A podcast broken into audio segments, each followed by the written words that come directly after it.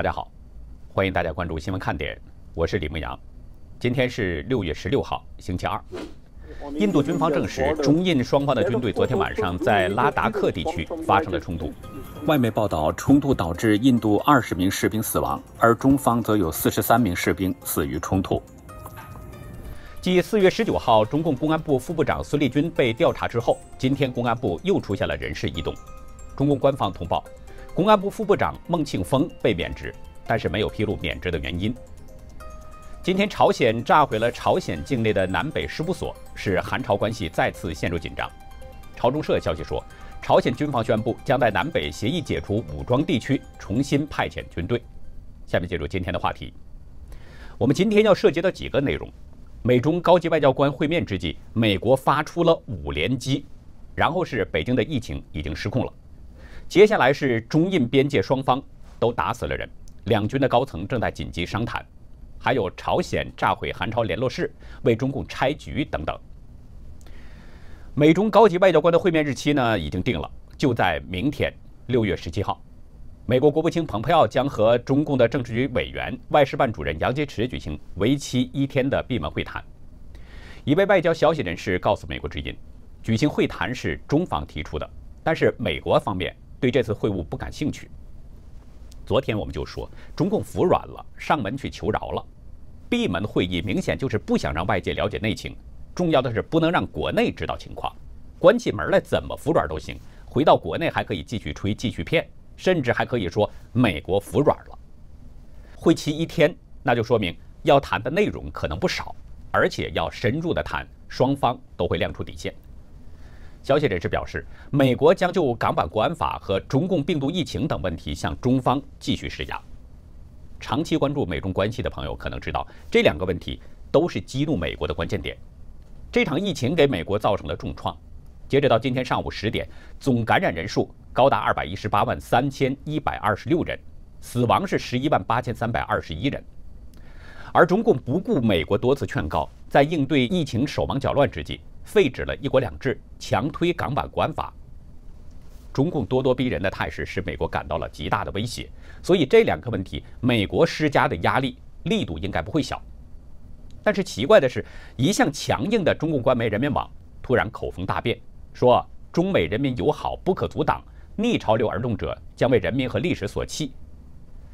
从中共官媒唱好美中交往来看，在美国的压力之下，北京的画风似乎有所转向。不过呢，中共官员和体制内的学者却仍然表现出强硬的姿态。港澳办副主任邓中华前天说，港版国安法要有效实施，需要建立强而有力的执行机制，不能只喊喊口号或者做个样子。北大教授饶戈平说：“中央处理香港国家安全事务不仅限于立法权，也包括执法权和司法权。”中共官员和体制内的学者的这些说法，明显就是在鼓动北京当局要继续强硬。我们知道，美国议员的制裁建议已经上至了中共的常委，习近平已经进入到了射程之内。那这些官员学者一个劲儿往上架，用中国民间的说法，这些人是看热闹不嫌事儿大。围观火灾，却嚷嚷没有火苗子。共和党参议员斯科特对中共看得很清楚，他说不相信共产党中国的意图，也不认为他们是出于善意，除非共产党中国同意透明化、履行第一阶段贸易协议的义务，停止侵犯人权、盗窃美国、军事化南中国海、剥夺香港人的权利和威胁台湾，他们永远不会成为美国值得信赖的伙伴。我们必须记住，共产党中国。从来没有履行过他的协议。中国人有这么句话叫“吃一堑，长一智”。美国人反复吃了很多中共的亏，当然教训更加深刻。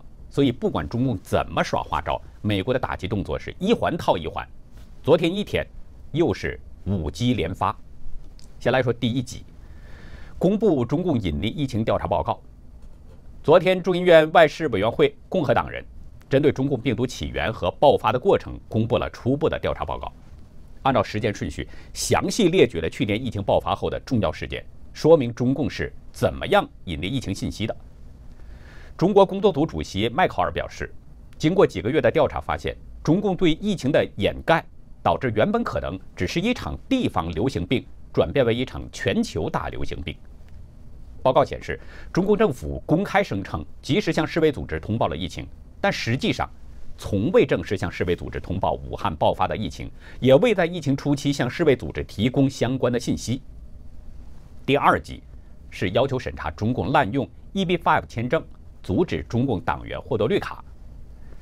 昨天，众议院司法委员会共和党成员雷神塔勒和乔丹联名致信联邦政府问责办公室总审计长多达罗。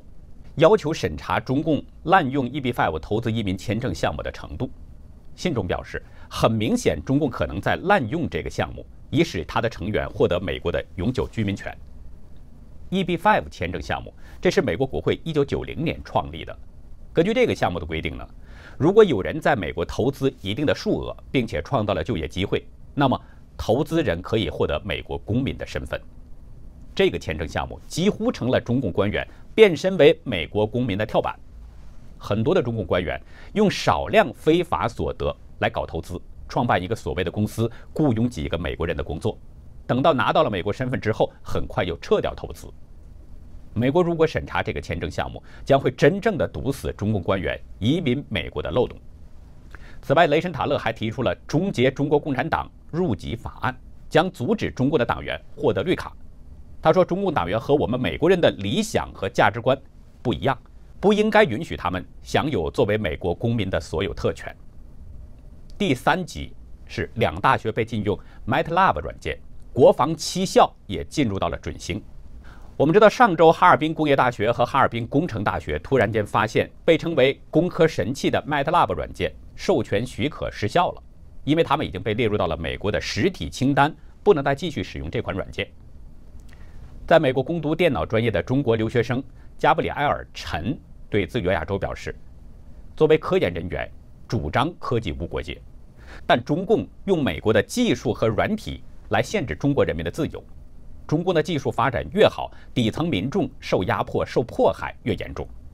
根据美国商务部最新的制裁实体清单，中国现在已经有十三所大学被点名了，包括北航。”人民大学、国防科大、湖南大学、西北工业大学、广东工业大学和南昌大学等，这七所大学是被称为是国防七校，与中国的军方那这个关系联系相当密切。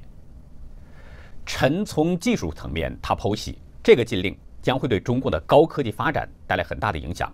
他说，中国的很多系统工程都是基于 MATLAB 进行类比运算的。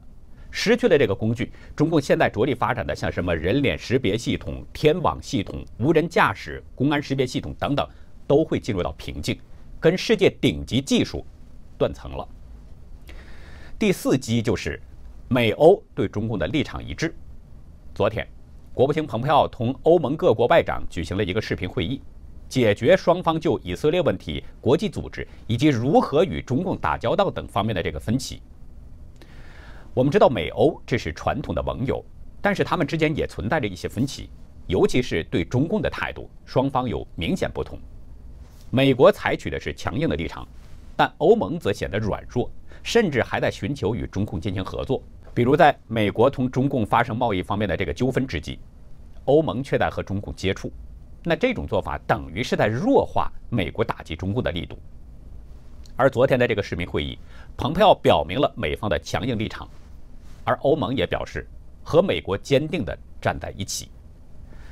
欧盟外交和安全政策高级代表博雷尔会后说：“对欧盟来说，重要的是与美国站在一起。”他指出，美国和欧盟对中共的批评评价从根本上是一致的，只是方式不同。我们知道，中共一直想分化瓦解美欧同盟，但欧盟的这个最新表态意味着中共的图谋遭到了挫败。第五击是千人计划再遭重挫。一项调查显示，至少有五十四名接受美国国立卫生研究院 （NIH） 资助的科学家被迫辞职或被开除了，因为他们没有披露与外国政府之间的关系，特别是和中共政府之间的关系。昨天，科学杂志首次披露，在 NIH 二零一八年启动的调查当中，发现有八十七个机构、一百八十九名科学家当中。大约百分之七十都没有披露他们获得了外国资助，大约百分之五十四没有披露他们参与了外国人才计划。报告显示，隐瞒参与中国的千人计划是其中的主要问题。绝大多数被调查的人是五十多岁的亚裔男性，甚至也包括纯粹的美国科学家——哈佛大学前化学系教授利伯。NRA 是院外研究负责人劳尔表示，这并不令人意外，因为这是中共人才招聘计划的目标。多年来，中共利用千人计划高薪吸引了大量的美国科学家加入，窃取了大量的美国科研技术。而在千人计划之上，中共又曾经推出了“中国制造 2025” 计划。在美国打击盗窃知识产权之下，“2025” 计划已经逐渐的销声匿迹了。如今，千人计划正在被除根，中共盗窃美国高科技的一个个触手正在被连根拔起。北京之春荣誉主编胡平先生表示。白宫上个月发布的对中国战略方针是非常重要的一个文件，反思了美国过去四十年对华策略的失败。这就说明美国对华政策的出发点有变化了。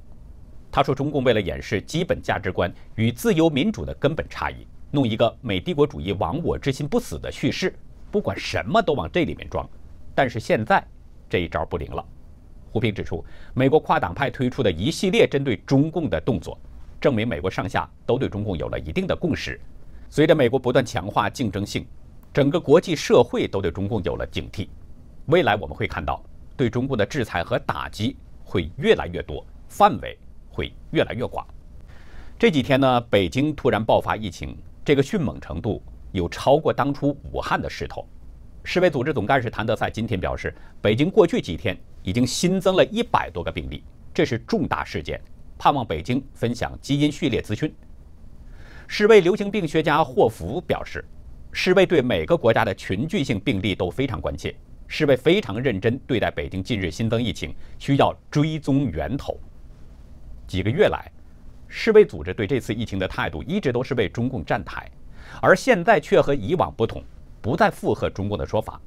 这种表现可能有在西方压力之下，世卫逐渐摆脱中共控制的迹象。但更可能的是，北京的疫情已经相当严重，世卫组织不敢再替中共隐瞒了。中国卫健委今天通报说，全国新增病例是四十多个，其中北京有二十七个。到目前为止，说北京有九个行政区发现了感染病例，其中丰台区八十例，大兴区十二例，房山区四例，西城、海淀和东城区都是两例，朝阳区和石景山区各一例。但是很多网友表示，实际的情况远远比官方公布的要多。目前，北京全市三分之一的地区已经采取了封闭式的管理。封闭式的管理说白了就是实行军管，出入都要受限制。居民唐女士说，北京佑安医院前天就检查出了三百多人，丰台、大兴最严重，新发地那儿，武警把十二个门都封死了，核酸检测到现在还没有完事儿，很严重，但他不敢报实数。他们说的数字连三分之一都不到。北京市民透露呢，国防大学已经被封闭了，多家军队医院，包括武警医院都是爆满封院，不再接受病人。今天早晨，北京四海关心海鲜市场发出了紧急通知，全体的商户和经营人员上午九点必须戴着口罩，在自己的摊位处等候，逐一的进行核酸检测。北京日报网站报道说，丰台区新发地批发市场。海淀区玉泉东市场和西城区广外天桃红莲菜市场全部都宣布关停了，周边的二十八个小区也启动了封闭式的管理。新京报报道说，住在大兴、丰台等地的居民，许多人都收到一条大兴区疫情防控领导小组办公室发出的短信，短信的内容大概是说呢，可能去过新发地批发市场，要求立刻停止外出，街道乡镇将会安排做核酸检测。但是有多位市民纷纷反映，自己从来没有去过新发地市场，只是乘坐公交车路过，也收到了这样的短信。市民刘女士表示，自己上班天天从那儿过，地铁好像是西红门新宫一线路过新发地。收到短信之后，她已经向单位请了假，目前正在家中自我隔离。但是直到今天上午十点，一直也没有人去联系她。丰台区的居民李强对自由亚洲表示。一旦发现新增病例，当局立即封锁近一公里的范围。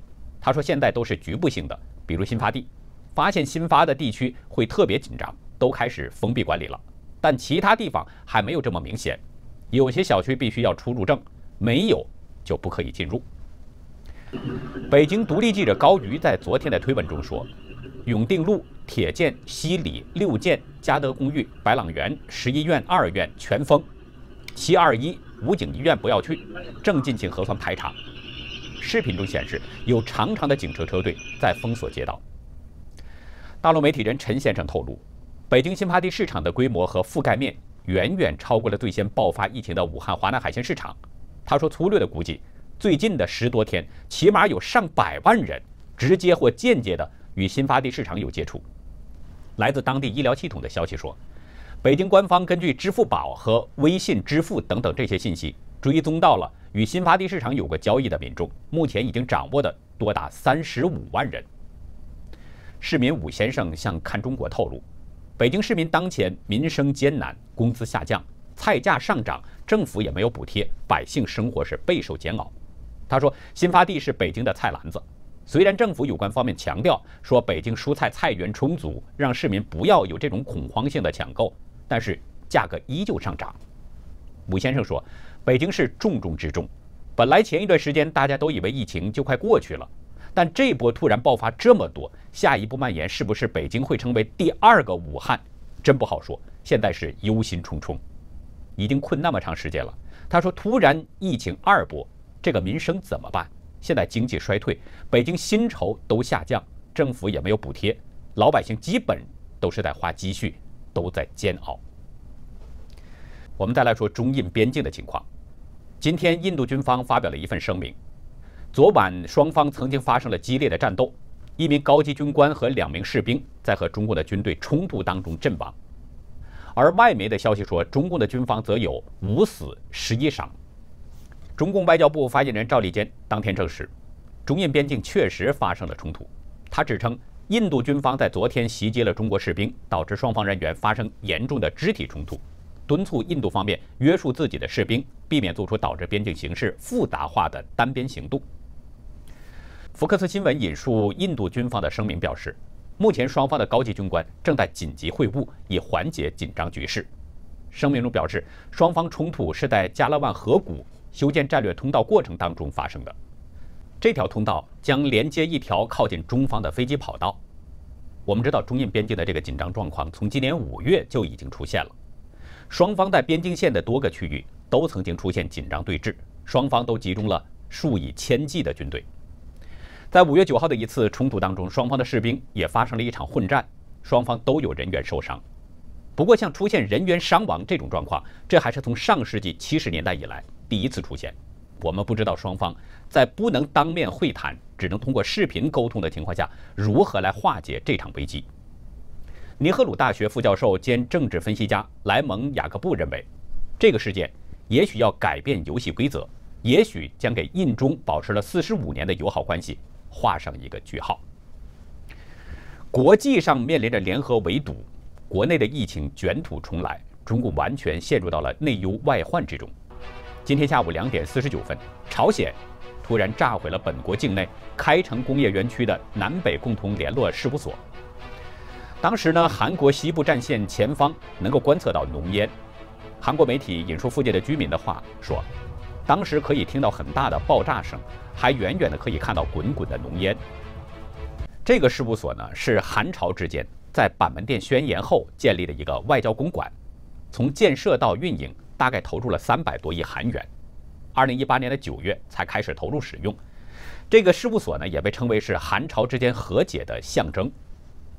朝中社今天报道说，朝鲜军方已经宣布，将在南北协议解除武装地区重新要派遣军队，向韩国散发反动传单，加强对韩国军事的戒备。其实，像朝鲜的这个动作呢，我们知道之前就有一些迹象。本月九号。朝鲜单方面就断绝了与韩国方面的多种通信方式。十三号，朝鲜劳动党第一副部长金正恩的胞妹金宇正责怪韩国政府应对反朝传单的工作不力，并且还发表了战略性报复宣言，威胁南北事务所将成为倒塌成一片废墟的惨景。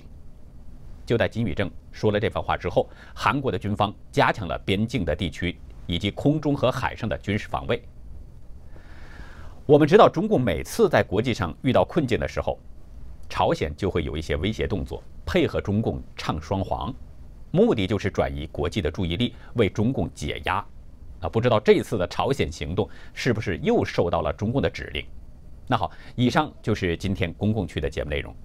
如果您喜欢新闻看点，请点击视频右下方的点我订阅，或者是二维码订阅。这样呢，从周一到周六，您都可以看到我们最新的节目。也希望您把这个新闻看点推荐给您周围更多的朋友。近两年，中共文人创造了一个新词儿“正能量”，可是这个正能量现在却成了夺命的凶器。在会员区，我们就根据江苏小学生跳楼的事件。来说说这个害人的正能量。好的感谢您的收看再会。